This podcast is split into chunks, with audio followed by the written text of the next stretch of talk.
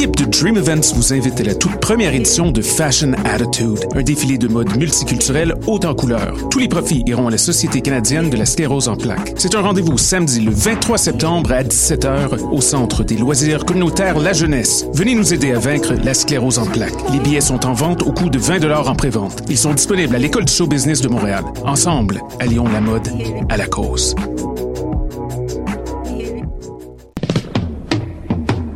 13 au 17 septembre, Pop Montréal fête son Sweet 16. Pour l'occasion, on t'offre la chance de gagner des billets pour les concerts de Wade's Blood, Royal Trucks, Sweet Shop Boys, The Deers The Mighty Diamonds ou encore William Basinski. Pour participer, dis-nous quel était ton groupe préféré lorsque tu avais 16 ans. Rends-toi au www.choc.ca dans l'onglet concours pour avoir toutes les instructions de participation. Bonne chance!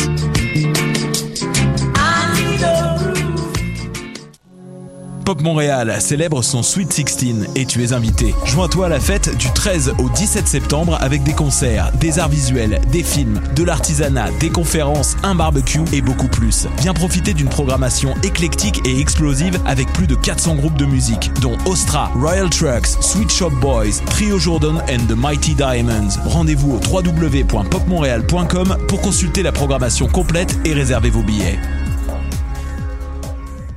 Choc.ca, c'est ton média numérique qui se lit, se regarde et s'écoute. Si toi aussi tu souhaites prendre le micro pour cet automne, tu as jusqu'au 15 septembre pour proposer un projet d'émission ou de série. Musique, actualité, humour, création sonore ou sujet inusité, court ou long format. Pour en savoir plus, rends-toi sur l'onglet S'impliquer sur le site www.choc.ca. What a day? Robert Nelson À la claire ensemble sur les ondes de choc.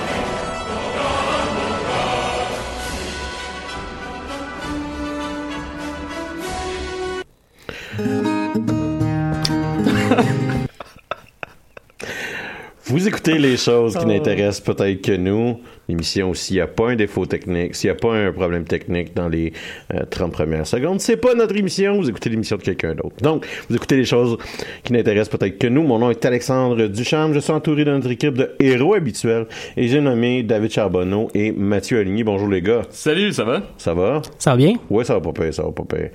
Et, et surtout, je, je vais prendre une pause à, à- à- à notre introduction euh, parce que euh, on a un moment important euh, à vivre là, ensemble aujourd'hui. Et avant toute chose, euh, je veux féliciter David Charbonneau pour avoir euh, sauvé la civilisation humaine à XCOM 2 cette semaine. David, au nom de l'humanité, je te remercie. Merci, merci les gars. Merci, David. Ça fait plaisir. Je pensais pas être le premier d'ailleurs qui allait le faire. Je m'attendais à ce que ça dit, soit toi. Tu n'es pas seul. Hier, euh, Moi, je m'attendais à ce que ce soit un de vous deux parce que euh, dans mon cas, moi, j'ai recommencé la première mission à peu près 12 fois. Classique. Hier, j'ai fini le story mode de Destiny. Ah. Alors, j'ai aussi sauvé la planète et j'ai même sauvé le système solaire. Je vais pas trop me vanter, mais non, pas d'applaudissements, pas d'applaudissements. D'accord, d'accord. Alors, ça m'a fait penser, euh, euh, puis je serais intéressé à, à- à- à savoir, euh, vous, quel a été votre plus grand accomplissement de, de jeux vidéo ou de jeux de, de, de société en général, là, de jeux en général? Euh, et là, je ne parle pas là, de durée de game, là, mais ça peut être euh, qu'est-ce que qu'est-ce que qu'est-ce qui vous a le plus satisfait là, que vous avez jamais accompli dans un jeu vidéo, David. Ben moi, en fait, là, tu viens de dire que c'est pas en termes de durée de game nécessairement, mais l'achievement que je suis le plus fier, fier d'avoir Un achievement, c'est correct. ouais. Ben, c'est ça. Euh, que je suis le plus fier d'avoir obtenu euh, sur euh, mon long séjour Steam. C'est un achievement de Crusader Kings 2 qui s'appelle Seven Century. Euh, pour ceux qui connaissent le jeu, en gros, c'est que tu commences ta dynastie en 769 et que tu réussis à la faire survivre jusqu'en Jusqu'à la 1453. Renaissance, ouais. Euh, ce qui est pas nécessairement évident parce que, et c'est très sérieux ce que je vais dire, à un moment donné, le jeu commence à être long, là. Fait que Ouais, ouais, ouais. tu laisses quasiment rouler ta game tout seul en espérant survivre, mais il faut quand même que tu check au cas où il y a une imbécilité qui arrive. Et euh, il y a aussi le bout où ce que la peste noire décide de se développer en Europe euh, qui fait vraiment mal et où euh, l'entièreté de ma famille, sauf le gars un peu épais, euh, euh, a été tué. Sinon, par exemple, euh, je me suis donné il y a quelques années un objectif que je n'ai pas encore rempli, mais que je tiens à me vanter un peu au micro euh, cette semaine, soit euh, de compléter tous les Final Fantasy. Et euh, il me reste encore sur PC à finir le 3, le 5, le 6 et le 8. Et le 14.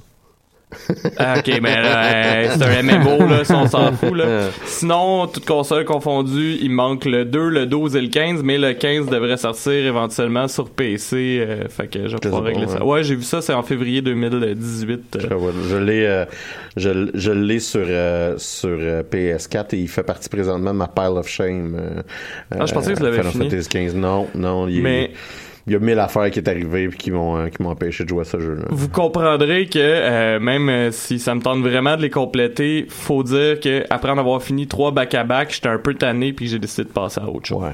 Mathieu, Euh, dans mon cas, moi, je vais avoir deux choses. La première euh, remonte à il y a très très très très longtemps. La première console de jeux vidéo qui a été introduite chez moi quand j'étais jeune, c'est le Super Nintendo, euh, qui est devenu euh, qui est devenu un phénomène dans ma famille. Euh, mes parents jouaient tard le soir quand nous on était couchés, tellement tout le monde trouvait ça hot euh, jouer à- au Super Nintendo. Euh, C'était l'époque aussi où je jouais en euh, déplaçant ma manette en pensant que ça allait m'aider plus que juste sur Ah, moi le j'ai bouton. encore la même un peu. hein. Ça m'arrive un peu des fois aussi. Euh, et euh, et il y a un, un des premiers jeux qu'on a joué en famille, c'est euh, Mario Bros 3. Et euh, une des façons qu'on jouait en gang, dans le fond, c'est que on jouait tous une vie, puis on se passait la manette quand la- notre vie était perdue. Ouais. Ce qui est un mode assez commun que la plupart des gens euh, connaissent. Quand on est arrivé au dernier boss final, le dernier Bowser qu'on avait à tuer, euh, j'ai encore un souvenir très très fort où euh, quand est venu mon tour, euh, je me souviens pas si c'était le premier ou un des tours en tout cas où je devais affronter Bowser, mais j'ai été le premier de ma famille à réussir à, à tuer Bowser là-dedans. Puis ça, c'est reste un des accomplissements les plus forts que, que j'ai vécu en jeu vidéo. Sinon, l'année dernière, euh, un de mes jeux préférés des dernières années reste euh, Fallout 4, euh, qui est non seulement un univers que j'adore. Ouais, ouais, ben oui, je l'ai non seulement fini, mais je l'ai joué une deuxième fois euh, en mode survival, qui est un mode assez intense quand même du jeu, parce que non seulement dans le monde de Fallout 4, euh, c'est difficile, mais dans le mode survival, on, on a décidé de pas rendre le jeu plus tough, on a juste décidé de rendre tout le monde meilleur, c'est-à-dire que toutes les coups de tout le monde, y compris les ennemis, y compris les tiens, sont meilleurs. Ce qui fait que tu, tu peux te retrouver Ouais. à mourir one shot euh, de, dans la tête si un ennemi te tire vraiment one shot avec une très bonne arme. Euh, fait que ça devient extrêmement difficile de jouer. Euh, t'es obligé de boire, t'es obligé de manger. Tu peux pas faire de sauvegarde à moins de Je dormir. pense que tes, euh, Tu peux tomber tes malade. balles, ils ont un poids aussi. tes balles ont un poids, fait que ton, ton, c'est, vraiment intense de jouer comme ça. Il y a un YouTuber qui m'a beaucoup aidé parce qu'il a fait une série dans laquelle il montre sa stratégie à lui pour, pour faire ça. Puis je m'en suis inspiré pour me faire une stratégie à moi-même. Mais non seulement j'ai réussi à passer à travers le jeu dans ce personnage-là, j'ai réussi à faire toutes les euh, expansions sauf la dernière qui est un peu spéciale. Et euh, je me suis rendu quelque chose comme le niveau 110 en tout, là, ce qui est quand même assez intense dans le jeu. Et, euh, et je, je, je, maintenant j'overkill tout le monde. Fait que ça, cet accomplissement-là d'avoir réussi à briser une difficulté du jeu inhérente, une, euh, tu sais, d'avoir réussi à transcender toutes les limitations que le jeu me donnait pour être à l'aise dans le jeu, je trouve ça super intéressant comme, comme réussite stratégique dans un jeu vidéo. Juste une petite précision, par exemple, parce que c'est le genre de choses qui me gossent peut-être que moi. Euh, Super Mario Bros 3, c'était au Nintendo et non au Super Nintendo. Ben moi j'ai joué au Super Nintendo à ce, à ce jeu-là. Fait que t'as joué à Mario All-Star. Ça doit être ça. Ça va, c'est, c'est le off-shot podcast de, de Dave, des choses qui ne gossent peut-être que moi. Euh, écoute, tu, me un fais bon pen- concept. ouais, non, c'est ça. Euh, écoute, tu me fais passer à ça. Moi, la première fois, j'ai un frère qui a 7 ans de plus que moi. La Oui. première fois, j'ai battu à Ice Hockey au Nintendo d'origine. Ah. Euh, je vais t'avouer, il y avait quelque chose de très C'était satisfaisant. ça là où on choisissait un petit, un gros puis un moyen. Exactement, c'était un jeu de hockey qui avait pas le bon nombre de joueurs euh, et que il y avait- il y avait quatre joueurs. On choisissait s'il était moyen moyen. Ah oui, t'as- oui, Il y, a, il y a un jeu où est-ce que je te dirais, je, je suis un king, c'est ice hockey. Et, et, euh, pendant un mois de temps, je me suis pratiqué euh, sans que personne ne le cherche pour finalement battre mon frère. La- la- Qui, euh, l'accomplissement dans les mon yeux frère du est tellement frère, un hein. bon compétiteur qu'à la place de se laisser battre, il a fermé le Nintendo à la fin. euh, puis en me disant, non, non, non, t'as pas vraiment gagné, t'as pas vraiment gagné. Parce que la partie était pas terminée. Classique grand J'ai rejoué, j'ai rejoué à ce jeu-là sur un émulateur contre du monde euh, il y a peut-être une dizaine d'années et je plantais tout le monde 35-0. genre. Ça fait que les réflexes sont encore là. Euh, je vous dirais que mon plus grand accomplissement, du moins la chose que j'ai trouvé la plus satisfaisante, c'est euh, dans euh, le MMO qui s'appelle Star Wars The Old Republic et euh, euh, c'est un, un raid qui s'appelle euh, Dread Palace. Et- Ouais. Et, et pour ceux euh, et pour ceux à hard, euh, Ouais. pour ceux qui, qui ont joué là, à des à des MMO, euh, ils vont comprendre ce que je veux dire. C'est des jeux qui sont quand même assez compliqués. Quand on va dans un raid, il faut synchroniser. Ça c'est un raid à 8 joueurs. Euh, dans WoW, il y a des raids à 20, si c'est pas à 40 euh, à 40 joueurs. Ouais. Donc faut con- synchroniser ses actions avec d'autres joueurs, Ouais. avoir une communication qui est efficiente, avoir un avoir appris les systèmes du jeu, Ouais. puis après ça mettre en œuvre de façon pratiquement parfaite.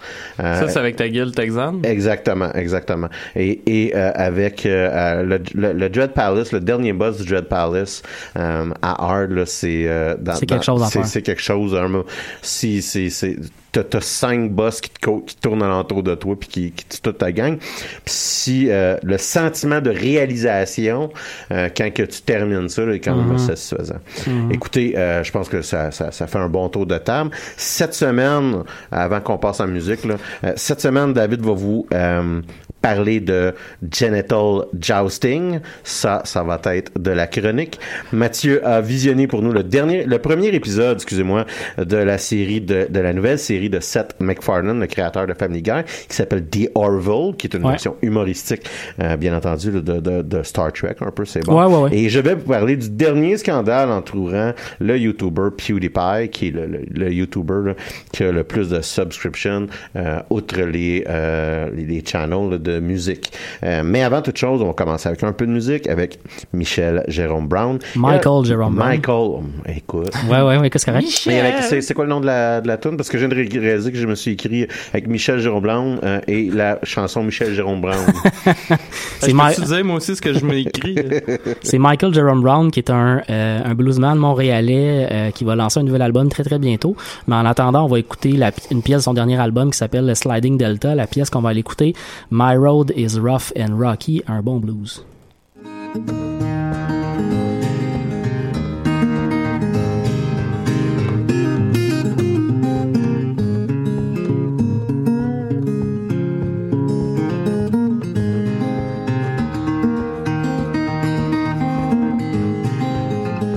You don't believe I'm traveling on the road somewhere.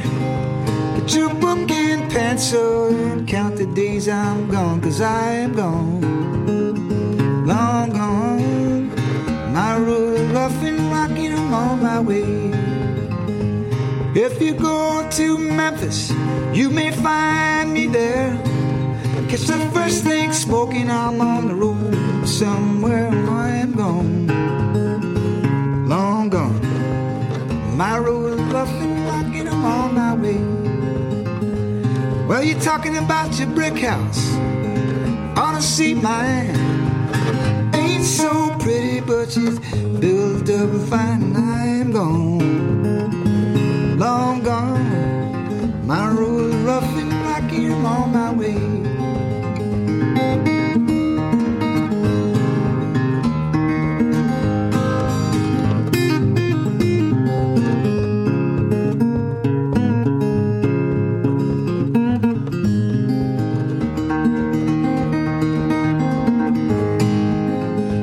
I could hear the pistol balls flying past my head. Believe to my soul they're gonna kill me dead, and I'm gone, long gone. My road is rough and rocky, I'm on my way. Chickens on my back, bloodhounds on my track. I dropped my hat, but I didn't stop to look back, cause I'm gone.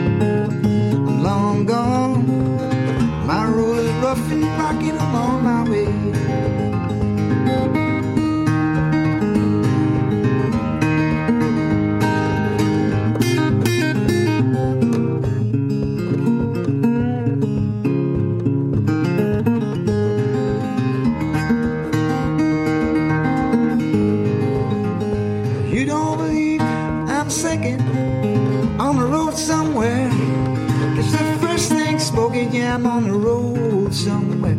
I'm gone, long gone. My road rough and rocky, on my way. You don't believe I'm traveling on the road somewhere. Get your book and pencil and count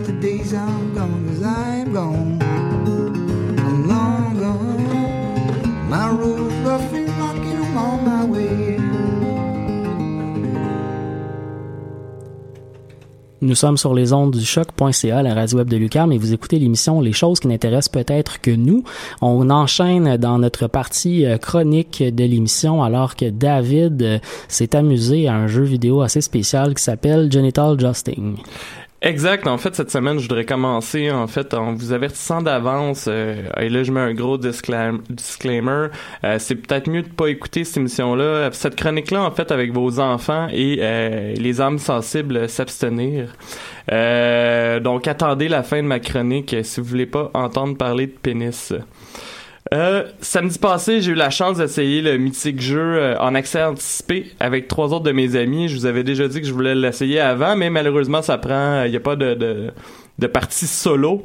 Euh, au du moins, euh, lors du Early Access, il n'y a, y a rien qui nous permet euh, de faire une campagne euh, sans l'aide de d'autres joueurs. C'est normal, euh, je pense que vous allez comprendre pourquoi, parce que Genital Justing, euh, de base, en fait, est un jeu créé par la compagnie indépendante Free Lives qui a d'ailleurs développé le jeu Brawl Force que si je me trompe pas c'est un jeu avec euh, un humour assez spécial j'ai pas joué j'avais vu quelques images c'est- un, style film- de c'est un- contrat je pense C'est un ça? film, c'est ça, c'est un, c'est un, un jeu de contrat mélangé avec un film d'action des années 80. là. Fait que ça donne, euh, tu sais, on voit déjà un peu le, le style d'humour parodique euh, de la compagnie, je pense. Euh, fait que c'est ma seule, ma trêve d'informations inutile. Hein, C'était la seule chose que je voulais vous dire qui avait pas rapport nécessairement avec le jeu. Euh, donc euh, ça, c'est mon dernier avertissement pour les âmes sensibles. Donc tout d'abord, le menu s'ouvre et chaque joueur doit donner ou non son consentement. Euh, c'est important parce que comme le jeu est un peu à caractère sexuel, la compagnie a décidé de euh, nous éduquer au consentement. Donc les joueurs doivent consentir à jouer avec les autres joueurs. Euh, t'as, quelque chose à... Non, non. Ok, tu te prépares. Non. Euh, spécifie, ben c'est ça, en fait. Une fois que c'est fait, votre avatar va apparaître avec, à l'écran avec un nom que vous choisissez pas. Donc, ça peut, s'a- euh, votre euh, avatar peut s'appeler Bertha, peut s'appeler Roger. Euh, cet avatar-là, c'est en fait un pénis ayant un anus derrière ses testicules. Ensuite, on peut évidemment costumer notre avatar. Puis par costumer, j'entends qu'on peut lui mettre, comme j'ai bien apprécié, un petit col roulé avec des lunettes. Ou encore... Je serais jamais capable de faire cette chronique-là. Ou encore un tuxedo. ou encore un tuxedo, ou tout simplement un prince Albert. Ensuite, il y a une série de mini-jeux. Euh, je pense, si je me trompe pas, une partie dure 5 mini-jeux. Les mini-jeux peuvent être assez compliqués parce que, afin de pouvoir s'ériger vers le sommet, euh, on va avoir besoin de se prendre en main et d'avoir un parfait contrôle sur notre avatar. Euh, les contrôles sont vraiment pas toujours évidents. Et euh, pour un néophyte comme moi, parce que c'était ma première game, contrairement à mes adversaires, j'ai eu beaucoup de difficultés et donc j'ai dû paraître très mou face à mes solides adversaires. Les jeux sont assez, sont assez différents. Euh, J'en ai euh, noté quelques exemples, là, mais il y en a vraiment plus que ce que, ce que je vais nommer. Là. Mais c'est pour vous donner une idée, j'ai essayé d'en faire des différents. Euh, L'un des mini-jeux demande simplement de réussir à passer euh, une bague de mariage dans notre pénis. Euh, et à chaque fois que ça arrive, euh, le pénis rallonge. Donc, ça devient de plus en plus dur à contrôler et à mettre les autres euh, bagues de mariage. Il y en a peut-être une dizaine qui tombent. Et là, nous, on a joué à quatre joueurs. Donc, euh, comme je vous disais, les contrôles sont vraiment de la merde, mais je pense que c'est volontaire. Et ça donne des, beaucoup de situations awkward où on finit tous par se mettre. Euh, un autre jeu qui semble être tout droit tiré d'un épisode de South Park euh, permet de se en fait on doit se nourrir de saucisses avec son anus plus rapidement que nos adversaires Euh, et c'est littéralement de reculer sur les saucisses en question. Il y a des jeux sympathiques comme une partie de volleyball où les joueurs sont en équipe et tenteront de glisser chacun des projectiles vers le but adverse, euh, tout en empêchant les ballons de rentrer dans leur propre dans leur propre but et je voulais faire une mention spéciale à un jeu qui est tout droit tiré de votre pire cauchemar messieurs euh, c'est un jeu c'est vraiment dégueulasse je repense j'ai des frissons là. Euh, il y a des seringues partout Ouais, j'ai vu. puis puis faut être le dernier qui touche une seringue euh, Ouais. quand tu touches Faut, une faut, seringue faut que tu, faut que tu le dises comme du monde. Faut que c'est le dernier pénis à pas enfoncer une seringue dans ton pénis. Oui, non, mais en tout cas, je suis un gars très visuel, puis là, je l'ai vu en plus. Puis une fois que ça arrive, ben, ton pénis devient gris. Oh. Et tu peux continuer à jouer, mais les seringues restent collées après Ah, ton ah. pénis. Fait que, généralement, ça donne juste que tu pousses les autres pénis sur les seringues. Euh... Le jeu est rempli d'éléments sonores douteux. Euh, on entend, en fait, il y a comme du sperme qui s'écoule, ou, ou du moins du pré-sperme qui s'écoule du pénis, donc on entend des un peu tout le long. J'imagine, je sais que je suis rediffusé dans le corridor de l'UQAM. Mais euh, oui, fait qu'il y a des sorts douteux, mais ça sera jamais aussi douteux que euh, quand, par exemple, avant de souper, ton autre est dans la cuisine et tout ce qu'il entend, c'est des yes, oui, non, lâche ma graine. Je gagnerais peut-être si vous arrêtiez de vous crisser dans mon cul. Évidemment, inutile de vous préciser que hors contexte, ça, ça donne des résultats un peu étranges quand t'entends crier ça, ou du moins c'est ce qu'il nous a expliqué, parce que quand t'es en train de jouer, tu te rends pas compte de toute Mhm. l'absurdité de ce que t'es en train de crier. Côté graphique, je vais vous résumer ça en une phrase inscrite sur le site du développeur du jeu. En fait, je vais le, le traduire parce que je serais pas capable de le dire en, en anglais. là. C'est euh, un simulateur de pénis réaliste de façon inconfortable. C'est ce que je pense, puis ça résume quand même bien. Mhm, mhm. Graphiquement, ça m'a fait penser un peu au jeu de Worm. Ouais, non, mais c'est, c'est, écoute, c'est, C'est le même style un c'est- peu, c'est quand même, non? c'est, c'est, c'est des, Ouais. c'est des graphiques quand même faits assez simples. Ouais, c'est pas... euh, c'est couleur Mais tu le sais que c'est un pastel, pénis, puis, euh, Ouais, ouais, non. Ouais, mais tu sais, tu sais par la forme gé- générale, pas par cause du réalisme, là, tu sais. C'est pas, euh, c'est pas photo, c'est pas photoréalistique, là. C'est quand même un peu... euh, Ouais. Ah, Évidemment, si vous êtes une personne euh, normale, vous avez sûrement beaucoup de questions euh, par rapport à ce jeu qui vous viennent à l'esprit. Et d'ailleurs, euh, à la réponse à la question pourquoi, les concepteurs y ont répondu parce qu'on veut puis qu'on pense qu'un jeu comme ça devrait exister. Par exemple, pour la réponse plus longue, il faut savoir que euh, les développeurs du jeu se cachent pas d'avoir un niveau d'humour à peu près équivalent à des jokes de pète en faisant des jokes de pénis. Mais ceux-ci veulent lancer un euh, message assez fort en fait euh, à la population avec leur jeu. Simplement que selon eux, puis je pense que comme ça a du sens là, fait que c'est pour ça que je vais vous la dire là. Mais selon eux, en fait, dans le monde patriarcat où on vit, euh, ils voulaient en fait euh, rendre un peu absurde le pénis et la forme phallique qui représente généralement le pouvoir pour le mettre dans un élément où il y en a pas du tout, euh, afin justement de démontrer le pénis de façon la plus ridicule possible. Donc c'est ce qu'ils disent. Par exemple, à nos auditeurs qui pourraient être un peu macho, euh, ça reste quand même un jeu qui fait un hommage au pénis et qui le met à l'honneur puisque tous les personnages sont des pénis. Est-ce que je Puis, vite, là, euh, parce que, bon, t'as parlé un peu de, que t'en as joué, là, avec, euh, avec trois autres personnes, comme, comme jeu de groupe, là, ça- est-ce que t'as un bon effet euh, Mario Party-esque, là, qui, qui, qui se produit? Tu- est-ce que ça maintient l'intérêt ou c'est le genre d'affaire que tu, tu te tannes vite, là? Écoute, tu poses la question au bon moment, parce que c'est là-dessus justement que je m'enlignais. Euh, je sais pas si je suggérerais d'acheter le jeu pour la simple et bonne raison. En même temps, il m'a coûté en spécial 2,50 là, on Ouais. s'entend. Puis t'as, t'as pas joué en ligne non plus. Non, j'ai joué, j'ai joué seulement en local. Euh, pour de vrai, j'ai ri ma vie pendant à peu près une demi-heure. La dernière game qu'on a faite, je pense qu'on l'a pas encore fini parce qu'on avait fait le tour puis que c'était comme, tu sais, c'était correct. Là. Il a- un peu aussi. Ouais, ben c'est qu'il y a beaucoup de mini-jeux, mais les mini-jeux. Mais c'est un jeu de mini-jeu, tu sais, Ouais. ça Ouais. Mais ça dure pour de vrai à peu près 10 secondes. Ouais. Tu sais, Mario Party t'a amené quand même un élément de board game, etc. Euh, 8-bit Fiesta, il y a quand même vraiment ouais, beaucoup jeu, de jeux. jeu, ouais, je comprends ton Tu point. sais, euh, là, c'est juste que les jeux durent 10 secondes. Il y en a pas encore beaucoup. En même temps, c'est un, c'est un jeu en accès anticipé. Euh, je pense que pour 2,50, je veux dire, j'ai pas perdu mon argent, là. Euh, c'est- c'est- ça reste juste 2,50. Mais, Ouais, moi, j'ai vu, j'ai vu une couple de let's play là-dessus, puis ça me faisait, tu sais, je, trouvais ça drôle. Puis je trouvais Mais- que ça avait l'air de créer une atmosphère où est-ce que le monde virait cave puis drôle. à moins, oui. Mais ça, oui. Puis en plus, on était un peu chaud, fait que c'est parfait. Euh, cependant, moi, mon problème que j'ai, c'est en passant au multijoueur sur Internet, euh, à moins que t'aies des micros, je vois pas vraiment l'intérêt de jouer en Ouais, je ligne comprendre euh, à ça. point. Parce que Je je veux dire, je vais rire tout seul dans mon salon, tu vas rire tout seul dans ton salon.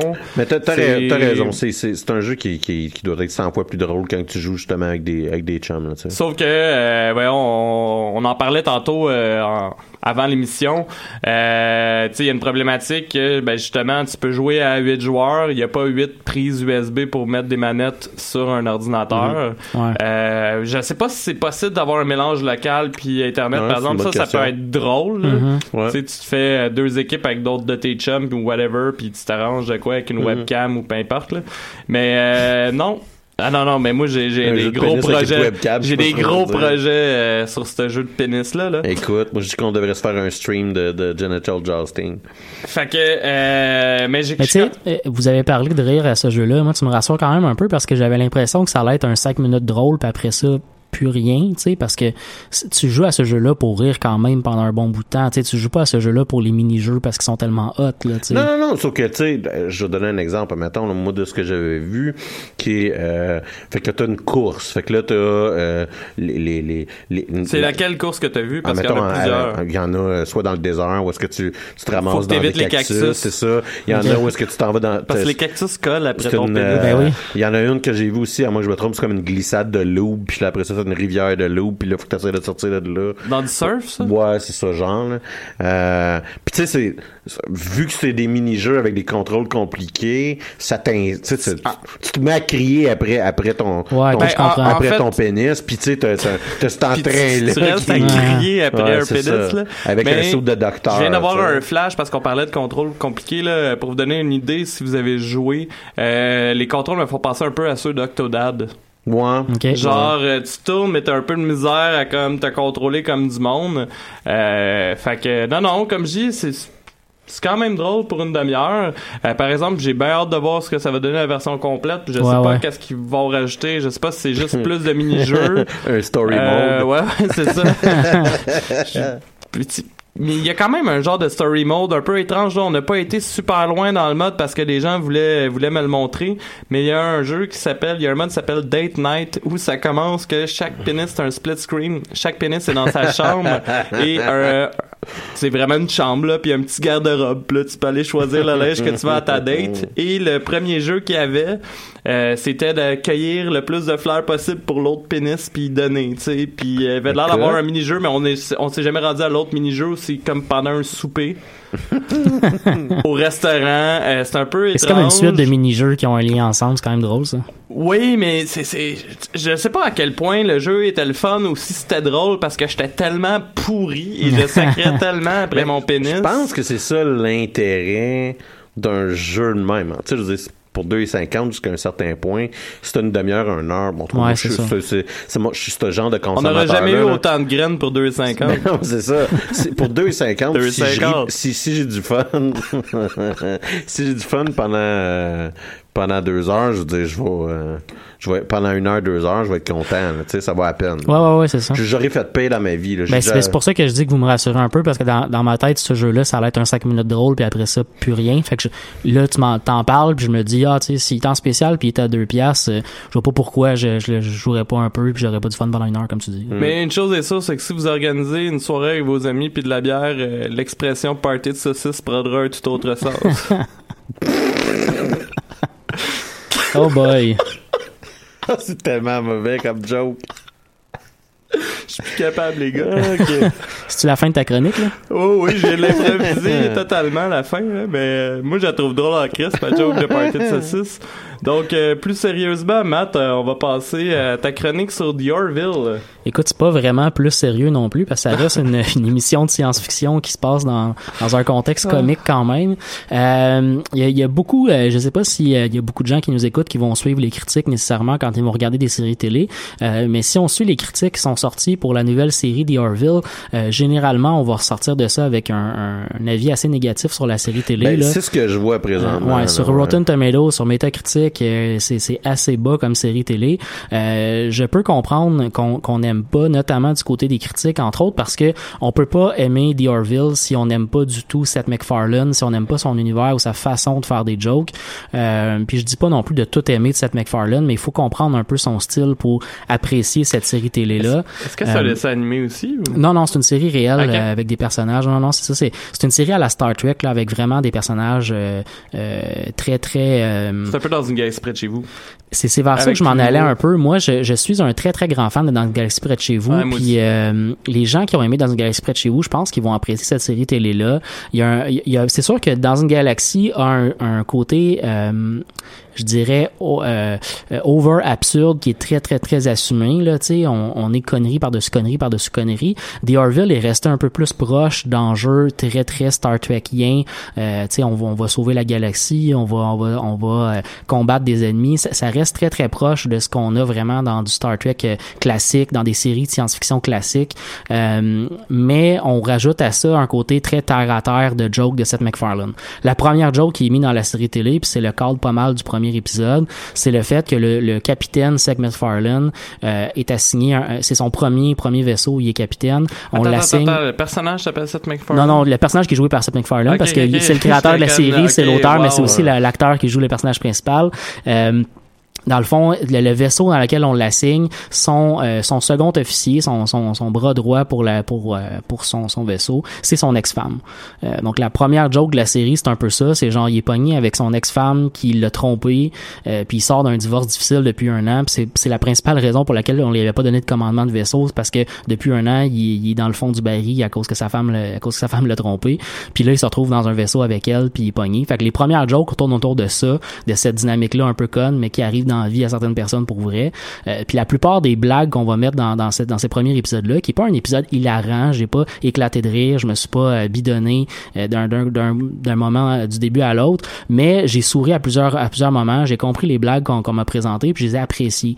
J'ai apprécié le côté euh, très terre à terre des interactions qu'il y avait dans la série. Tu sais, des fois dans, la- dans la science-fiction, on va avoir des, des, euh, des scènes qui sont comme très très très sérieuses. On est tout le temps dans le sérieux, on est tout le temps dans, dans les interactions. Euh, euh, je- comme je dirais c'est ça sérieux over sérieux Ouais. même des fois dans dans des situations qui sont euh, ou dans la vie réelle au contraire Il on n'y a, il y a pas de quotidienneté. hein. Exactement. Puis dans The Orville, il y en a énormément de quotidienneté. Euh, une des une des rencontres, par exemple, avec euh, euh, le capitaine du vaisseau avec son équipage, l'une des premières rencontres qu'il a, euh, il rencontre son navigateur et lui dit Hey, je regarde ton, ton CV, t'as vraiment un beau CV, j'ai hâte de travailler avec toi, ça va être le fun.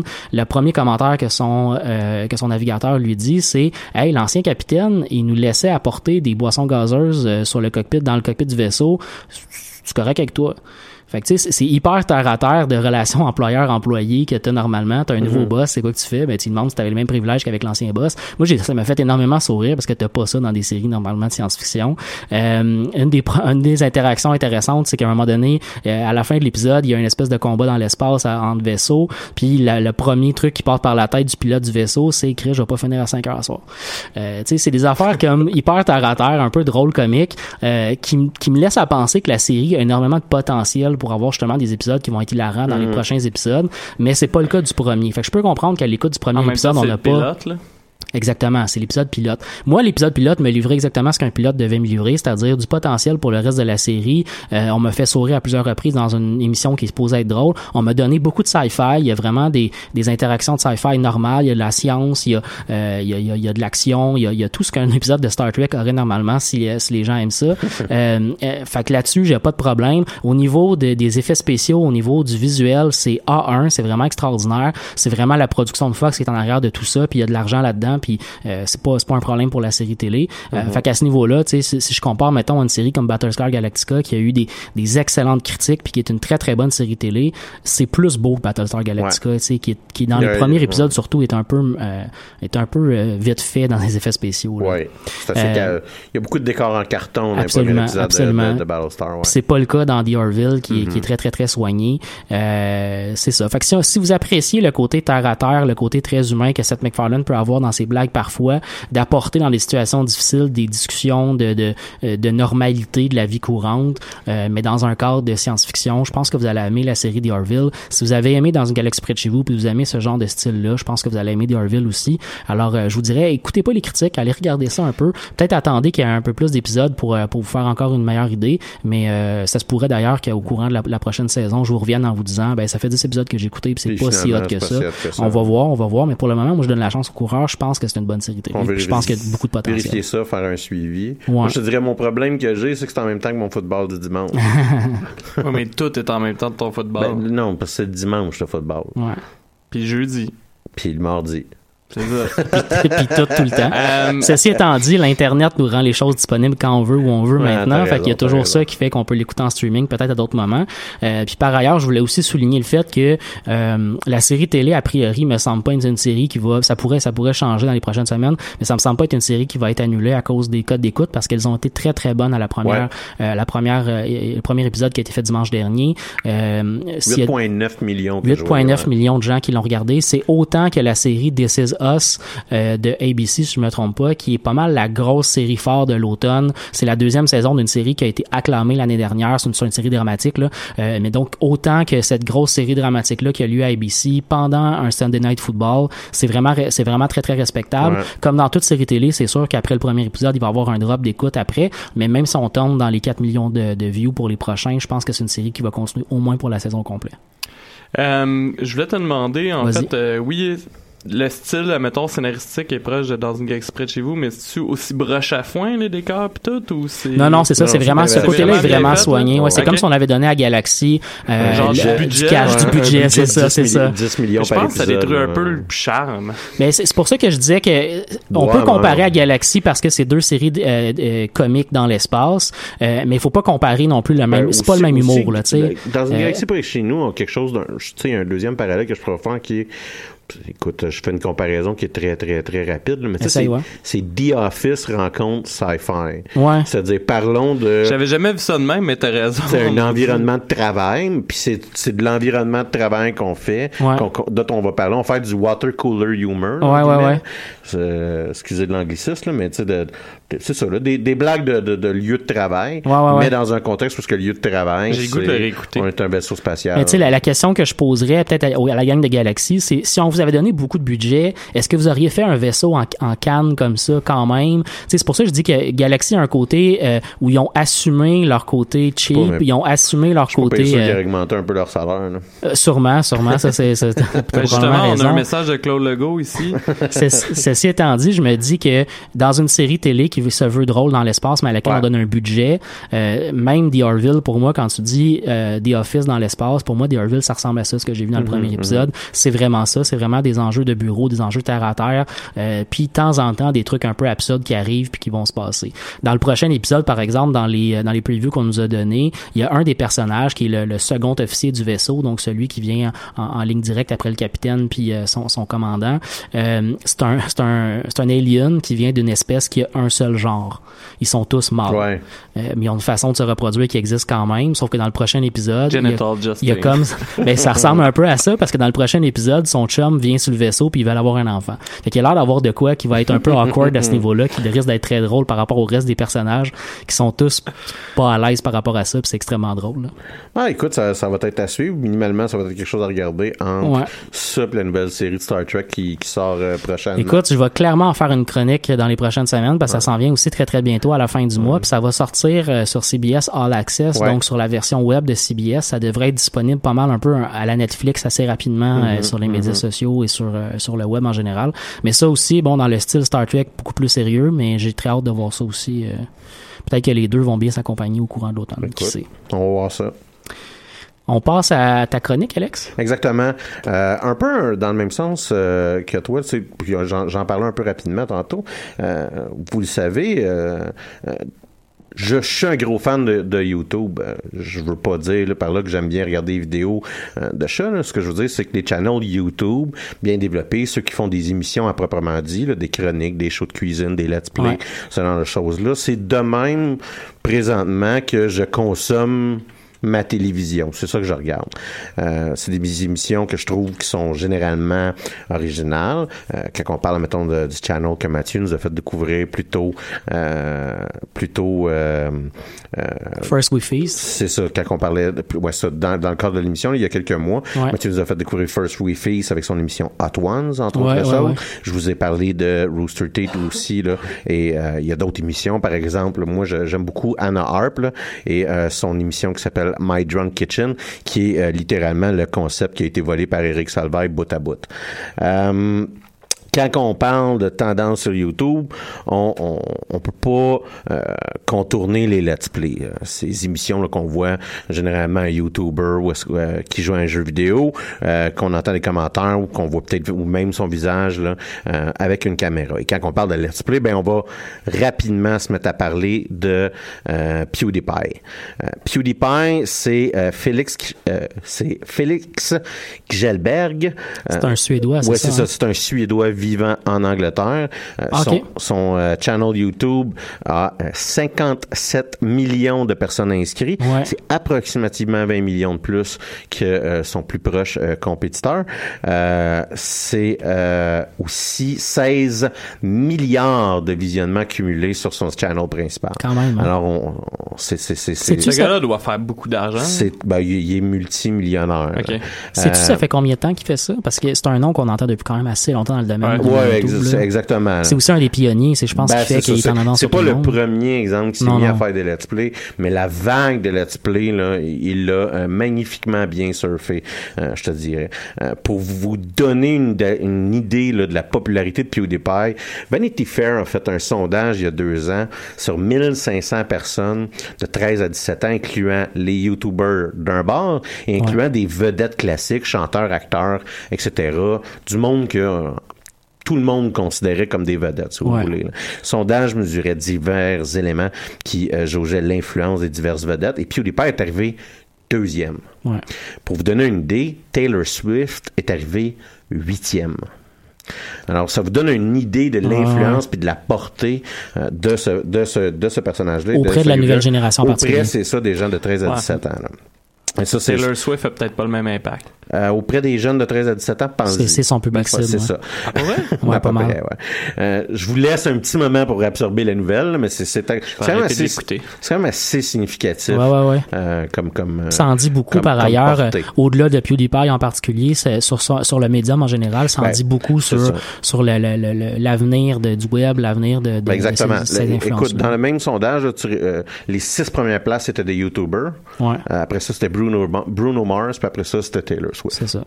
Euh, mais euh, PewDiePie, c'est aussi euh, un peu un cancer pour YouTube. Et, et je m'explique. En janvier dernier, une de ses vidéos a fait scandale, euh, non seulement dans le petit univers des YouTubers, mais aussi là, jusque dans les médias mainstream.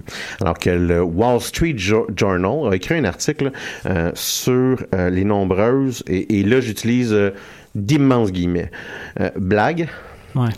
Euh, antisémite de euh, PewDiePie. Le cas le plus spectaculaire, c'est un cas où est-ce qu'il a utilisé les services de Fiverr. Fiverr, là, c'est euh, on peut payer des gens là, pour faire des services. Là. La, la, la, la manière qui dit le- la publicité de Fiverr, c'est for the lean enterprise. C'est une manière de sous-traiter euh, rapidement euh, certaines choses. Et donc, il a payé deux gars euh, sur Fiverr. et ces deux gars-là ont déroulé une, une bannière où est-ce que c'était inscrit Death to all Jews. Et il a fait une vidéo avec ça. Oh, wow. Ouais, c'est charmant. Et, et là, euh, C'était comme une de ses blagues régulières dans ses, euh, dans ses vidéos. c'est ça, des- des- Il faisait des jokes de tuer des juifs. c'est ça. Et, et, et, et, Le et charmant là, vous aurez compris la marre de pogner. Parce que Wall Street Journal euh, a couvert la chose et euh, la première chose qu'ils ont faite, c'est qu'ils ont appelé Disney. Et j'explique. Euh, PewDiePie a une relation d'affaires avec Disney à cette époque-là, avec le studio qui s'appelle Makers Studio, qui est en gros une initiative de Disney de, en gros, professionnellement donner des moyens à des YouTubers pour produire des émissions. Et euh, rapidement, Disney, ce que ça, ce que ça, ce que- ce qu'ils ont fait, c'est qu'ils ont laissé tomber euh, PewDiePie.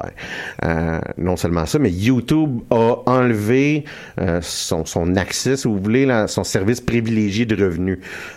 Toute la patente, là. c'est le jour au lendemain, ce, ce personnage-là qui était très bien en vue.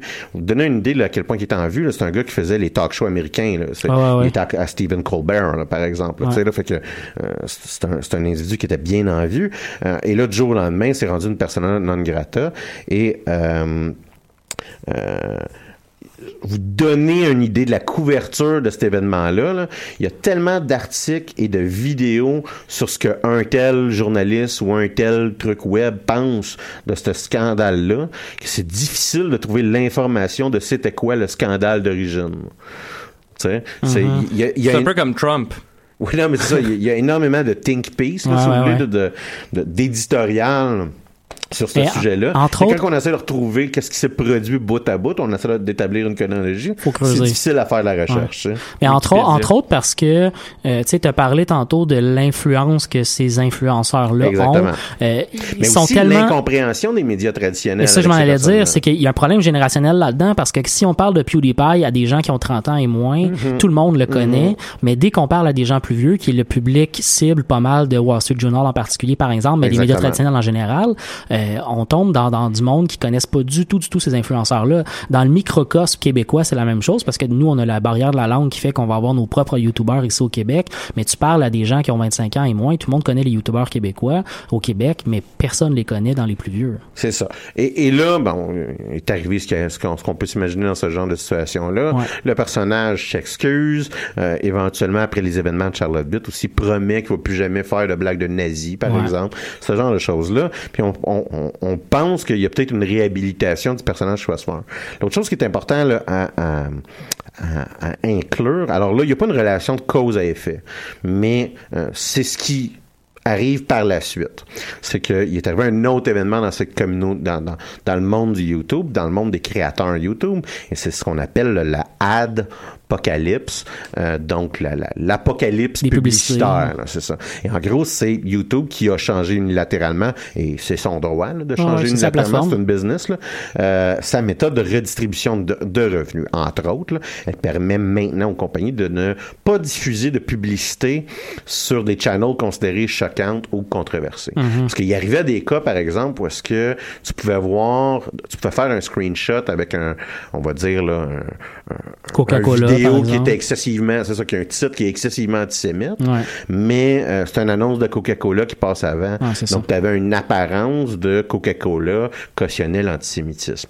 Et, et, et en fait, YouTube décide de, de donner à ses, à- à- aux gens qui achètent de la publicité là, une option de ne pas être sur ces channels-là. Et vous comprendrez, YouTube, c'est généralement des, des bots euh, euh, automatisés qui font de la détection par rapport à ce, Ben, il y a ce- trop de ce vidéos, genre de avoir une qui Exactement. ça. Et là, il y a des channels complets qui ont été privés de revenus ou qui ont vu le revenu euh, descendre drastiquement. Ouais. Euh, je prends un exemple, c'est un channel dont je vous ai parlé quand je vous parlais de Rooster Teeth, de Rooster Teeth, mais Funhouse, pendant quelques semaines, ont été incapables de générer de revenus. Donc, littéralement, ils faisaient des vidéos encore, semaine après semaine, mais pour rien, littéralement, ils faisaient pas une scène avec chacun de leurs vidéos parce qu'il n'y avait plus de publicité qui passait sur leur channel.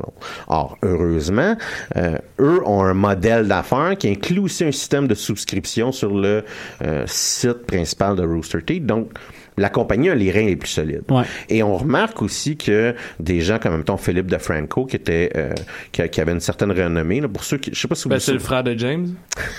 non. Euh, Non, non, je tu vraiment de la marque, je cherche pas. non, c'est ça. Non, mais c'est une grosse famille, les, les, les, les, les, de- les là, Le- du côté acteur. Fait que là, pendant 5 secondes, j'étais comme confus. Mais Philippe DeFranco, qui, c'est, euh, je sais pas si vous avez, si vous vous souvenez de, c'est mort, là, ça s'appelait SourceFed. Alors, c'est un channel de nouvelles. Il y avait comme 5 nouvelles présentées en 5 minutes, euh, et qui, éventuellement, ce channel-là est mort. C'est mais- vieux, ça. Ouais, c'est ça. Ça fait quand même un certain temps de ça, mais lui, c'est le créateur de ça. Et lui-même, là, commence à migrer plus vers des services comme Patreon. Ouais. euh, où est-ce qu'on on peut être moins vu, mais il y a une base de, de revenus là, qui Plus est plus direct. fiable. C'est ça. Puis plus direct aussi envers les gens qui vont Ouais, ben l'écouter. c'est ça, t'as un mode, t'as, t'as une option. Ben en fait, je pense que c'est tout le temps automatique, mais c'est pour payer mensuellement. C'est juste que, dépendant du montant que tu payes à la personne directement, tu vas avoir plusieurs options, Ben, donc tu vas avoir accès à plus Exactement. de stock. Ouais. Fait qu'il y a un transfert de ce genre d'émission-là qui rend un peu moins accessible, mais qui rend les revenus plus euh, intéressants. Donc, comme je vous dis, l'apocalypse, ça frappe dur, ça frappe surtout des channels, exemple des channels qui faisaient des let's play. Euh, on pourrait faire une émission complète sur l'apocalypse, Ouais, ouais, là, ouais. mais euh, je, vous- je vous épargne, comprenez un- c'est de vous installer qu'il y a une séquence de transformation euh, de YouTube et que PewDiePie, même s'il n'en est pas la cause, jusqu'à un certain point, il participe grandement. Parce qu'il fait, euh, il met à l'avant-scène les excès euh, de certains des, des producteurs de contenu aux gens qui veulent acheter des publicités. Eux, ils voient dans le Wall Street Journal, ah, mais finalement, ça, je devrais peut-être pas mettre mon, ar- mon argent publicitaire.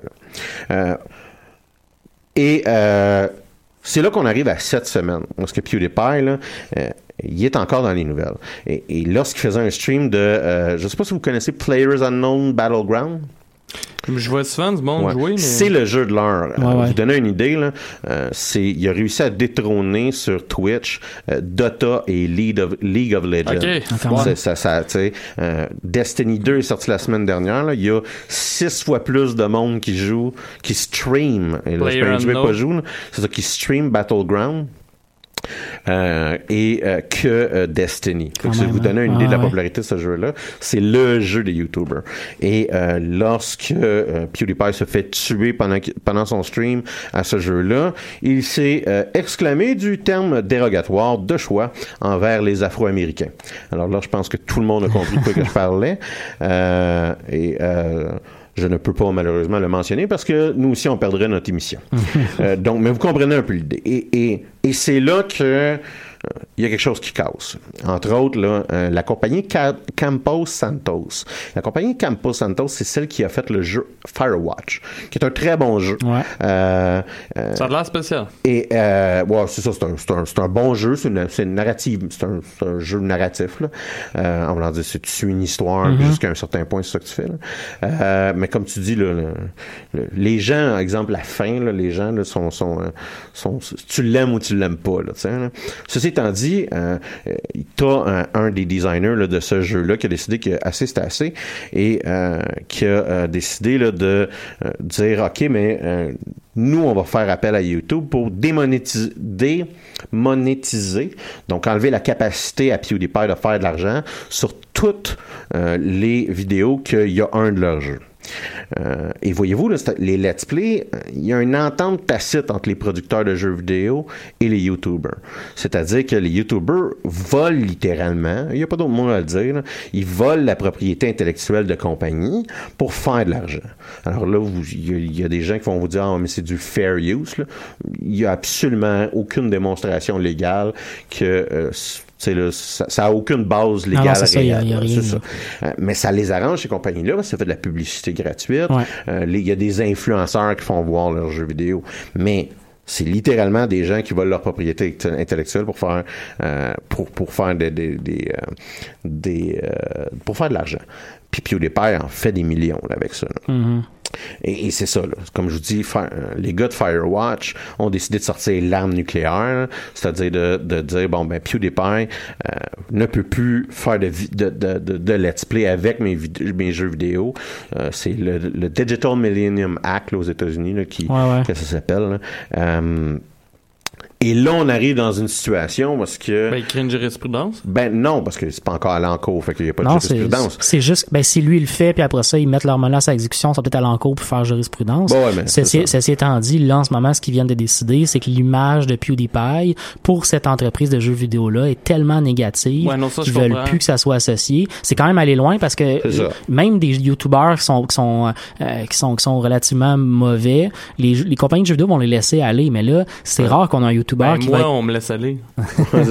c'est le- rare que là, on va dire, non, toi, je veux même plus que tu joues. Là, ça, c'est une des premières fois qu'on va avoir vraiment un, un pointage de doigt de la part de l'entreprise Ben, pour c'est dire c'est c'est que le personnage présentement est rendu toxique au point que les compagnies décident de retirer. C'est le DMCA donc le Digital Millennium Copyright Act, c'est ça le, le nom à Ils proprement vont parler. utiliser cette option légale. Puis euh, vont, vont faire un- un- ce qu'on appelle un- une demande là, à YouTube, enlever cette vidéo-là selon cette loi-là qui existe aux États-Unis. Euh, et ils vont dé- dé- démonétiser là, les, leur- leur, euh, les, les, euh, les vidéos, les let's play. Et, et là, c'est à ce point-là que ce personnage rendu là, il est rendu toxique. Et là, il crée on est dans une situation où est-ce qu'il se met à créer, il y a peut-être une, une possibilité de création d'un nouveau courant, où est-ce qu'il y a littéralement des compagnies là, qui vont commencer à, à se Ben, c'est pour ça que je parlais de jurisprudence tantôt, c'est que si, avec, euh, voyons, parce que. Ouais, c'est que jurisprudence, c'est un- un, un- faut qu'il y ait un jugement pour qu'il y ait une jurisprudence. Oui, mais clairement, euh, lui, si c'est toute sa fortune, il va bien essayer quelque chose. J'imagine qu'il va pas juste se laisser manger à laine sur le dos. Présentement, Je dis pas il qu'il y a des chances ouais, de gagner. Je dis Mais que- présentement, il a juste retiré les vidéos. là. Ah, et, et comme je vous dis, ça, ça date d'en fin de semaine. Ah, puis rendu là, le, le- bout qui va être intéressant, c'est plus de voir est-ce que d'autres entreprises avec des jeux plus importants vont, vont emboîter le pas.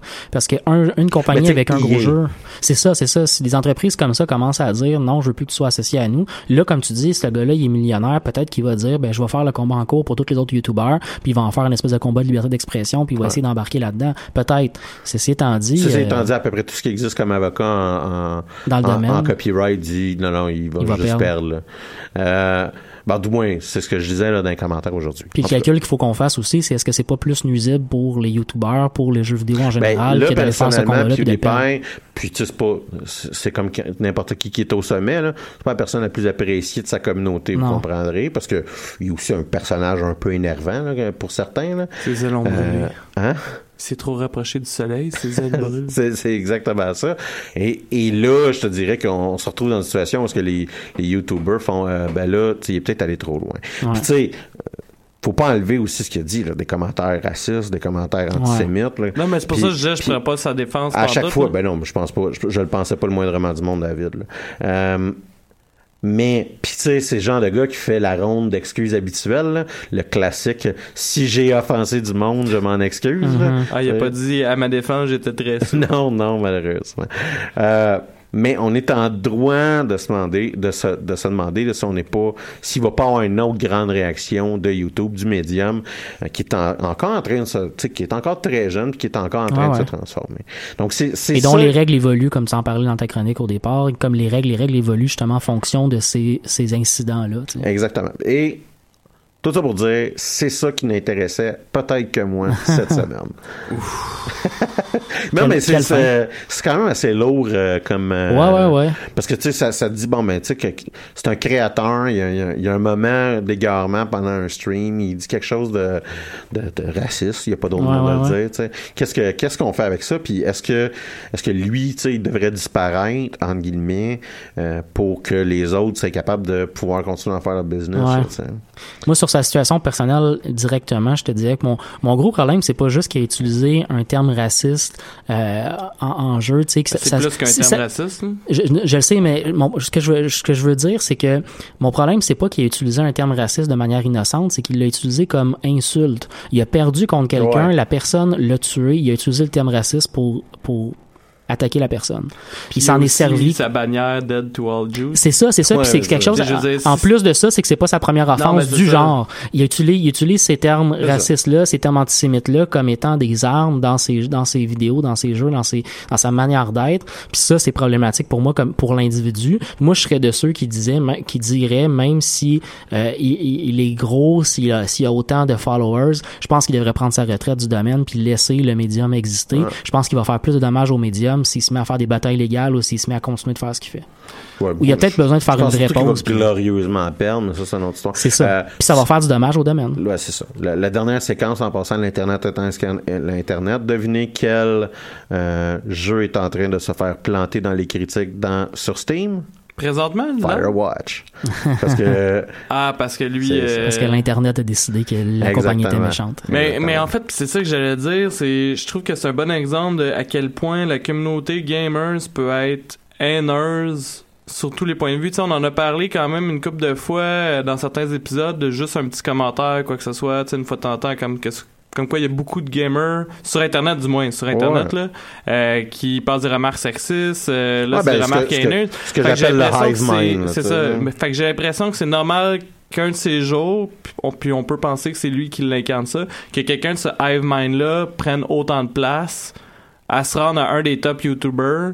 C'était Ouais. une question de temps avec qu'il y en ait un qui se rende là. C'est ça mon des, point. T'as des cas euh, assez, assez dramatiques où est-ce que euh, le nom m'échappe, là, ça, ça m'énerve, mais où est-ce que euh, c'est un, c'est un personnage de YouTube qui était très très connu, puis qu'à un moment donné, euh, il y a quelqu'un qui l'interviewe pour juste l'interviewer, puis s'est mis à déblatérer du stock de suprémacistes raciers, de suprémacistes blancs. Là. Tu sais que Ah ouais, ça m'était juste hallucinant. Je, vais- je retrouverai le nom. Là, Ouais, je- tu je- m'enverras ça. ça me ça, ça va me chicoter pendant Plusieurs- pendant, pendant, plusieurs pendant heures. longtemps. Jusqu'à ce que tu manges des wings? Mais c'est- fait que tu sais, c'est euh, on, on réalise rapidement que c'est c'est des c'est des gens ou c'est des kids, c'est des gars généralement euh, qui ont 17, 18, 19, 20 peut-être ans, puis qui sont euh, généralement aussi épais que du monde que des gars de cet âge-là habituellement. là. Ouais, ouais. Et qui sont dans, dans un médium qui est en changement, qui est en recherche de ses critères, de ses, de ses contrôles. Parce que ces jeunes-là, on les mettrait devant une caméra de télé. Il y a tout un système qui existe depuis des décennies autour de, de, de ce médium-là, la télévision, ça. par exemple, mais ça. qui n'existe pas sur le web. Fait qu'il y a pas de, il y a pas les contrôles qui autour de, de- du message qui permettent de dire, mais on va pas mettre quelqu'un qui dit des propos racistes devant une caméra. Ceci étant dit, beaucoup de ces petites initiatives-là commencent à être. Tu sais, les, les, les channels qui marchent, comment on- il y a un transfert de propriété qui est en train de se faire. On parle, je parlais de SourceFed, admettons, qui avait été acheté par Discovery Channel. Ouais, ouais, Euh, ouais. Rooster Teeth appartient à Full Screen. Oui, oui, oui. Euh, euh, Nerdist ou euh, Geek and Sundry qui sont qui ont aussi été vendus à des à des maisons mères. Euh, L'industrie, euh, l'industrie de la télé commence à mettre son pied là-dedans. l'industrie Il- De l'entertainment là. classique là, commence à, Ah ouais. à acheter petit bout de par petit bout le, le- Tu sais, il était temps parce que c'est eux autres qui vont manger à la marde, qui vont perdre de l'argent au final. Parce que le monde va de plus en plus sur Internet au lieu de consommer Ben, de la ils- télévision. Ils veulent pas devenir Sears devant Amazon. hein. Par exemple, pour mon, exemple. Un excellent choix. exemple. Ouais. Hein, Mathieu? Ouais, ouais, ouais, ouais, ouais. Ben, Ah. t'as- jamais réalisé que Amazon, c'est littéralement le modèle d'affaires de Ouais. Sears? Ouais, c'est juste que là, t'es t'es dans le confort de chez vous. Oui, non, mais c'est juste que Sears avait le réseau de distribution, t'envoyais ton catalogue, Ouais. t'envoyais ton truc. Ouais. La seule unique affaire que Sears ont jamais pensé, c'est de faire le site Internet.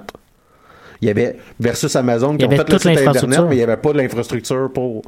Fait que c'est c'est c'est la chose la plus, c'est la chose la plus drôle que ces Ouais. magasins-là fassent faillite, parce que littéralement, il y avait tout ce qu'Amazon n'avait pas, sauf le site Internet. C'est un cas école en gestion Ouais. de, de mal réussir une transition technologique. c'était ça, mon- c'était ça le point que je faisais. Est-ce qu'on enchaîne sur d'autres petits sujets qui Ben nous ouais, ont intéressés d'ici la fin de l'émission, peut-être? Ouais, ouais, je peux commencer si Ouais, vous voulez. Mais il y a cette semaine euh, une nouvelle qui est sortie. Moi, je l'ai trouvée sur le site de Nerdist, mais euh, on la retrouve un peu partout parce que c'est Netflix, en fait, qui a, le- qui a fait euh, un, un- un top 10 de tous les épisodes de Star Trek qui étaient le plus écoutés sur leur plateforme.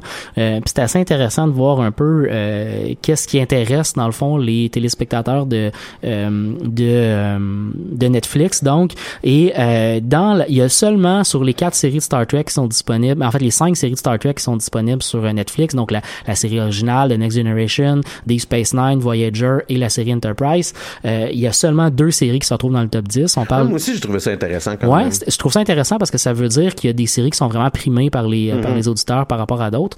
Euh, dans le cas de la série Enterprise, je la comprends très bien. C'est la dernière série, la seule qui s'est pas, dans les dernières générations, qui s'est pas rendue à sept saisons, qui a pas fait un vrai tabac. C'est une série qui a fait tellement seulement quatre saisons, puis qui a pas été particulièrement appréciée par les fans et par la critique. La série originale est boudée aussi. Euh, puis ça, c'est aux grandes dames de beaucoup, beaucoup de fans. Là. Euh, on a déjà parlé de Star Trek à, à- à l'émission, puis j'avais déjà dit que moi, personnellement, c'est pas une série que j'apprécie beaucoup. Euh, mais je reconnais qu'il y a des La gens qui l'aiment beaucoup, ouais. c'est la série originale. Il y a beaucoup de, de mérite à aller réécouter cette série-là. Reste qu'elle est pas là-dedans. Et euh, dans les, les trois séries, je dirais au cœur des années 90 qui ont bien marché, euh, Deep Space Nine n'est pas là non plus du tout. Euh, ceci étant dit, quand on avait parlé un peu entre nous, les deux capitaines qui ressortaient comme étant les grands personnages de Ouais. Star Trek qu'on appréciait, Jean-Luc Picard pour moi, puis dans ton cas à toi pour C'est euh, Janeway, ouais. Janeway, qui est la capitaine de Voyager. C'est ces deux-là qui se retrouvent là. Ouais. C'est assez intéressant. Euh, il y a quatre épisodes de Next Generation qui s'y retrouvent, notamment euh, l'épisode de Best of Both Worlds qui est Le dernier, me semble, hein, c'est ça? c'est le dernier de la saison 3 puis le premier de la saison 4, c'est Oui. c'est l'épisode en fait de la bataille de Worf 359. C'est l'épisode où Jean-Luc Picard se fait Borg. se fait attaquer par les Borg, se fait capturer, Ouais. devient locutus du Borg, donne toutes les informations sur la Fédération au Borg, Mhm. puis permet au Borg d'attaquer puis de détruire. euh, Je pense que c'est- c'est quelque chose comme 50 vaisseaux, Ouais, c'est 500 une- vaisseaux qui c'est- sont C'est détruits. deux bons épisodes. ouais. Absolument. Puis dans le cas de Voyager, ben au top, au top numéro un, c'est euh, l'épisode final de Voyager, c'est-à-dire euh, les deux épisodes qui permettent le retour euh, de Voyager dans le- la Fédération, Ça puis m'a la fin du voyage. Moi aussi, c'est pas le meilleur que j'aurais que j'aurais mis à la, à la Ben, tête de tout ça, mais si c'est- t'es un fan du canon de Star Trek, il, il sac un peu par la fenêtre, un peu ses bords. là. tu sais, ah ouais, quand là l'armure magique de Janeway pour Ouais. mettre sur le vaisseau, puis Ouais, clac, clac, clac. c'est un peu difficile à. C'est une stratégie où, dans le fond, une Janeway très vieille qui a pris 30 ans à revenir dans la Fédération décide de revenir dans le temps pour expliquer aux Voyager comment revenir plus vite.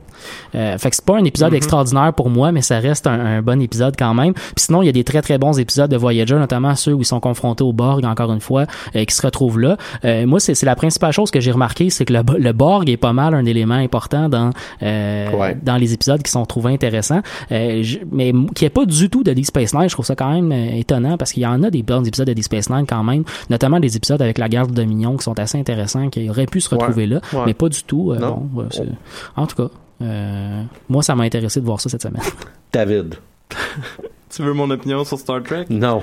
Je veux savoir ce qui t'a intéressé cette semaine. Euh, en fait, moi, je vais faire ça vite. Euh, J'avais pris euh, en note quelques nouvelles euh, qui me perturbaient un peu.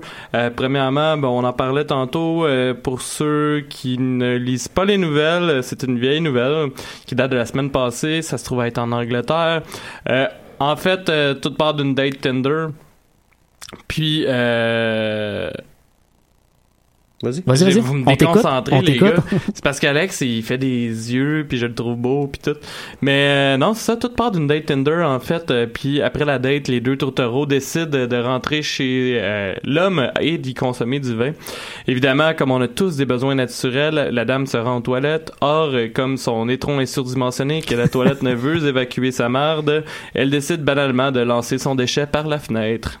Mais euh, celui-ci reste coincé car elle ne voit pas qu'il s'agit en fait de deux fenêtres et qu'elle vient de lancer entre les deux. Là, on en débattait tantôt, euh, dépendant de l'article, parce que j'ai retrouvé un article qui disait exactement ce que je vous disais tantôt, soit que dans certains articles, la fille ne va pas chercher le gars et décide d'aller chercher elle-même son caca entre les deux fenêtres. Et dans l'article que vous disiez avoir lu, euh, euh, ben, elle va chercher le gars, puis euh, elle offre d'aller chercher euh, ses excréments elle-même au lieu de briser la En fenêtre. fait, elle s'empresse elle-même de- d'aller chercher ses excréments. Ouais, ouais.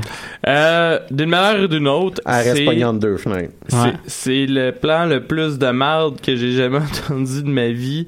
Euh, deal avec ta toilette bouchée, genre si ça arrive, moi, moi j'ai jamais entendu parler de gens qui se lançaient du caca sauf dans South Park et dans Ben, Jackass. ce que je trouve tellement hallucinant, c'est que c'est littéralement le scénario de Dumb and Dumber. Absolument, il y a une scène de La Cloche et l'idiot qui est plus, à peu près parlé, ça. je m'en souviens pas de ça. Il y a une scène dans La Cloche et l'idiot où après justement être revenu à la maison, un dîner euh, euh, aux chandelles ou je sais pas trop, euh, amoureux, le gars s'en va aux toilettes puis il y a une diarrhée Jim de Carrey, fou. ouais, c'est fait qu'au lieu de la joke de pitcher la marde dehors, la joke c'est il y a tellement la diarrhée qu'il y a de la marde partout dans la, dans la toilette puis il est pas capable ça, de faire ouais, partir ouais, la ouais, toilette. ouais, moi, je Fait que ça reste un même genre de...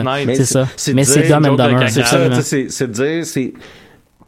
Elle a fait pire que Dumb and Dumber. Puis ça, je trouve ça spectaculaire quand Ouais, même. parce qu'elle est restée coincée entre deux fenêtres. Ouais. Non, parce que, ouais, puis elle a, lancé sa marde par la fenêtre. Euh, sinon, du côté des États-Unis, euh, les autorités ont été obligées de mettre en garde euh, les Américains cette semaine de ne pas tirer du gun sur l'ouragan Irma. Euh, Évidemment. Parce que après, il y a quelques semaines, on parlait en fait des autorités qui fait, disaient aux gens de paniquer face à l'éclipse, malgré le fait que c'était une joke. Cette semaine, les Américains n'ont pas compris que l'événement qui disait, qui invitait les gens à tirer sur Irma était une blague. Donc, euh, la police a dû interrompre le party et éviter plein de décès. Euh, D'ailleurs, je me suis demandé tantôt la question si dans le film Twister, les chasseurs de tornades auraient tiré dans la tornade, le film aurait sans doute été beaucoup plus court. Puis pour finir, euh, ça se passe en Chine. Euh, l'article, je pense qu'il n'y avait même pas besoin de- de- d'explication tant que ça, là. mais l'article spécifiait simplement que euh, maintenant il y a un service disponible en Chine qui permet de louer des poupées gonflables pour une nuit. Euh, au début, je me je m'inquiétais surtout pour le côté hygiénique de la chose, mais euh, j'ai cru comprendre en lisant l'article qu'il était possible de garder le bas de la poupée après la soirée et euh, afin de relouer la poupée plus tard ou quoi que ce soit. Et euh, ce qui s'est mis à m'inquiéter par contre en lisant l'article, c'est que sans autres explications, il y a un moyen de commander la poupée préchauffée. Je veux même pas savoir qu'est-ce que ça veut dire? Remarque qu'il y a un problème de ratio homme-femme en Chine, hein, fait que... Ouais. Mais- peut-être une que poupée gonflable ouais. préchauffée. Non, non, non, non, je- non. Je, Il critiquerai, je il pas la qualité il du il service, je te le donne, ça, Il y a un problème complètement. de, ratio homme-femme, puis il y a aussi un problème d'illégalité de pornographie en Chine. C'est Oh, vrai, j'ai c'est- ah censuré. Ouais. C'est euh, c'est assez problématique. Quand même, hein? Euh, c'est un cocktail social dangereux. Hein, oui, ben, euh, oui, ben, beaucoup trop de jeunes garçons Hein? que- que- qui ont aucune euh, possibilité Ouais. d'un jour avoir un- une partenaire ou non, ça, ça peut, ça, ça peut Mhm. devenir très problématique. Euh, tu me fais penser à ça d'ailleurs, il y a un article qui est sorti euh, cette semaine euh, comme quoi que un des dangers futurs, c'est des hackers qui euh, euh, rentreraient dans les futurs robots sexuels Ouais, ouais, pour ouais. pouvoir notamment euh, vous tuer. Ouais. Euh, je te dirais, se faire enregistrer serait probablement un petit peu plus efficace et moins euh, criminel. C'est-à-dire que, tu sais, Ouais. C'est ça, Tu là, hein, ça, de- ça de- ferait un vidéo. C'est ça, tu, tu peux blackmailer quelqu'un avec. euh, euh, je t'ai- je t'ai- je t'ai filmé avec ta, ta, ta poupée à caractère sexuel. Mais euh, quand même, euh, c'est c'est le genre de choses qu'on pense pas qui euh, tous les petits objets qui sont euh, Wi-Fi dans, dans la vie Ils sont rendus de notre vie courante. Et, et pas rien que ça, c'est qu'ils n'ont pas le même niveau de sécurité qu'un ordinateur va avoir. Ouais, ouais. tu sais. Les petites caméras y a Wi-Fi que, que, que tu vas pouvoir, admettons, pouvoir accéder avec ton cellulaire pour voir si tu es en train de te faire voler chez vous. Ouais. Mais eux, ils n'ont pas... euh, Les systèmes comme euh, les trucs d'Amazon maintenant où on peut parler à une tour puis la tour fait plein de choses pour nous. Euh, Google a ça aussi maintenant. c'est le genre de choses aussi qui va être dans le même domaine. C'est ça, qui sont facilement encab- encabables et en, à câble, excusez, et qu'on réalise que sont fréquemment utilisés dans les euh, attaques des DOS. Ah, Donc les attaques là, où est-ce qu'il y a plein de bots qui attaquent euh, un service, là, mais on se met à utiliser cette multiplication là d'objets euh, qui ont été ha- hackés. Tu disais, David? Ouais, mais je pense que c'est en, ben en fait c'est cette semaine aussi en Floride que Tesla a augmenté l'autonomie des voitures à Ouais. distance Ouais. électriques pour Ouais, que ouais. les gens puissent suivre l'ouragan. Ça veut-tu dire qu'ils peuvent fermer le char à distance, tu sais? Ben en fait, GM est capable de fermer Ouais, ton ben, char à depuis distance 10 ans, depuis, depuis 10 une dizaine d'années. Ouais, ouais. Euh, mais je veux dire, de plus en plus, tout est Wi-Fi, puis effectivement, je, je mets penser, par exemple, aux robots sexuels, là, mais... Ben, c'est- écoute, C'est euh, c'est la fin de l'émission. On va finir là-dessus. Euh, je vois pas de meilleure façon de finir ouais, que ça. écoute, fait que c'est parfait. euh, on peut pas faire Euh, on peut peut-être utiliser le- ce moment final-là pour parler un peu de notre commanditaire. On s'en va encore euh, prendre une bière à la brasserie Chérier euh, sur Saint-Denis. Écouter Donc, du euh, football, manger des wings. on va écouter du football, on va manger des wings, on va prendre une bière. Si, euh, si les gens ont le goût de venir nous rejoindre, et même si vous nous écoutez en différé, sachez que pas mal tous les jeudis soirs après l'émission, on s'en va prendre une bière à la brasserie Chérie. Sauf quand il y a des parties. Sauf quand il y a des parties puis le Chérie est bien plein, mais dans, en- dans, tout, dans, dans toute bonne occasion comme ça, on s'en va prendre une bière là-bas et ben, venez nous rejoindre, venez nous dire bonjour, venez nous parler de l'émission, comment vous trouvez ça. C'est toujours intéressant de jaser avec nos fans. Donc, euh, euh, à, à- à- à la semaine prochaine, on se retrouve pour une autre édition de l'émission Les choses Merci, qui gars. peut-être que nous. Euh, bonne semaine, les gars. Bonne semaine. Bonne semaine.